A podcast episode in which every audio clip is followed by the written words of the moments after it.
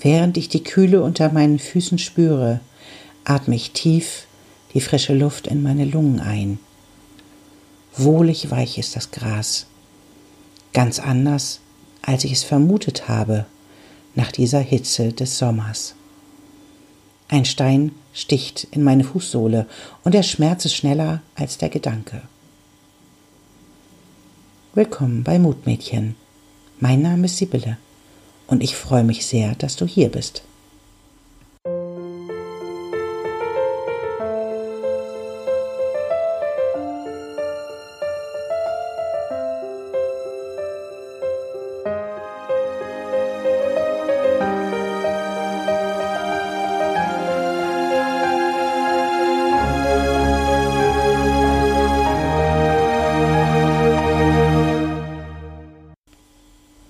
Zurück zur Geschichte. Und während ich so dahin gehe, denke ich mir so, Mann, oh Mann, manche Menschen laufen einfach immer ohne Schuhe. Barfußläufer. Wie machen die das eigentlich? Wahrscheinlich Gewöhnung. Die Fußsohlen härten ab. Meine sind wie zwei kleine Prinzessinnen, die immer von allem Bösen ferngehalten wurden. So stellen sie sich auch an. Während ich langsam und bedächtig auf den Sand zugehe, verändert sich der Boden zunehmend. Mehr Steine und Unebenheiten machen mich langsam. Egal. Mein Blick heftet sich auf den Boden, als könnte ich vorhersehen, wie er sich anfühlen wird, der nächste Schritt. Und dann ist er doch ganz anders. Viel echter und neuer, als ich es mir denken konnte. Vergessen sind gerade alle Gedanken, die ich mir vorher gemacht hatte, alles dreht sich nur noch um diesen Moment, um jeden Schritt und dann um den nächsten. Der Sand ist dann wie eine Offenbarung. Warm und weich gleitet er mühelos unter meinen Füßen dahin, dringt zwischen den Zehen hindurch und streichelt mein Gefühl. Und als ich das Wasser erreiche und sich die Eindrücke des Sandes mit dem Wasser mischen, da macht mein System fast Sprünge. Unfassbar, wenn ich mich auf diese Nähe mit der Welt und dem Leben einlasse. Langsam gehe ich hinein und währenddessen erspüre ich den Boden, den ich nun nicht mehr sehen kann. Und als das kalte Nass mich ganz umhüllt, hebt es mich an. Mit Leichtigkeit und Freude, wie es scheint. Und in diesem Moment wenn ich mich da hineingleiten lasse, dann fühle ich mich komplett vom Leben getragen, umgeben von der Kraft und der Energie der Natur, des Moments. In diesem Moment ist alles perfekt, genauso wie es ist. Und ich bin ein Bestandteil dieser Welt, die ihre wundervolle Energie mit mir teilt. Wie oft suchen wir die Veränderung im Außen wo es ausreichen würde, einfach Schuhe und Strümpfe auszuziehen, den Unterschied zu spüren zwischen Gras, Sand, Wasser, Wald, Boden und Stein, die Berührung zuzulassen, die Berührung deiner Umgebung, dich leiten zu lassen von der Energie, die in dieser Verbindung entsteht. Genau in den Momenten, in denen wir es besonders brauchen, verschließen wir uns erst recht betäuben uns, jeder auf seine Art und Weise, und schneiden uns selber von der Energie ab.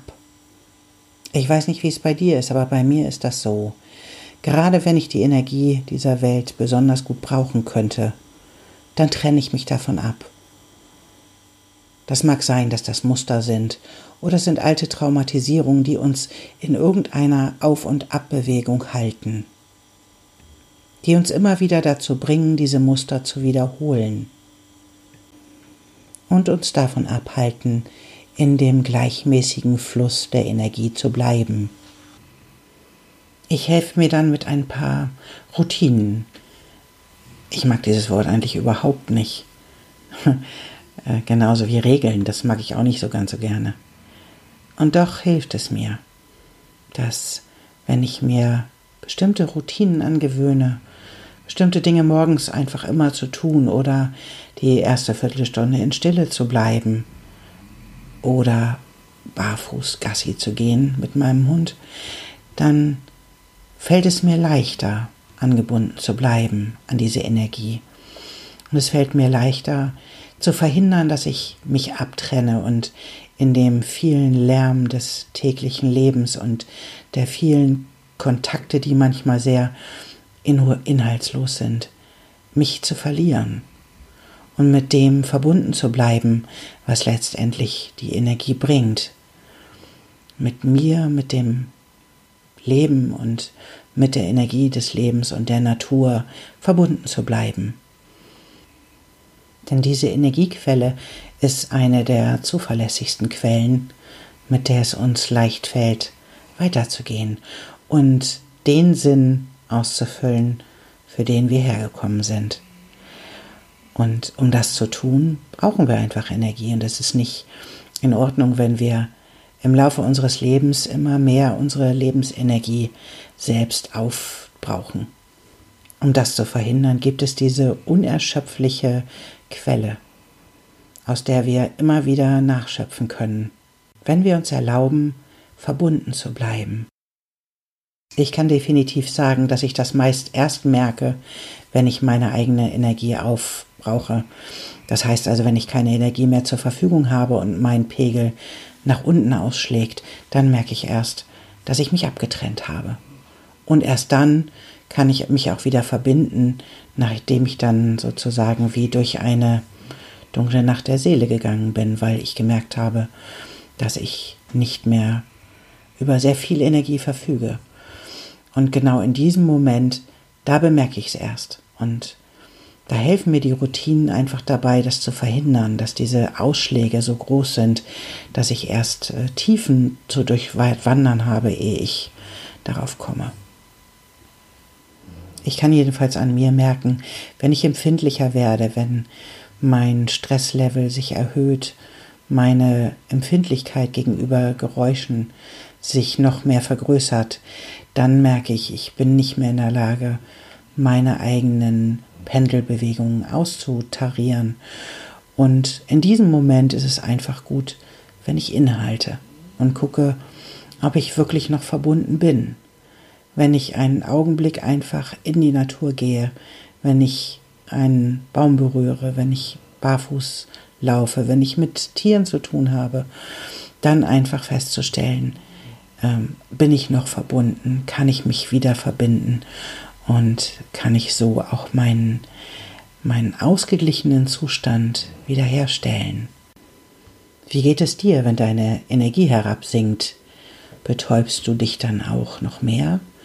Suchst du eventuell deinen Ausgleich im Außen oder im Gegenüber oder in der Ablenkung?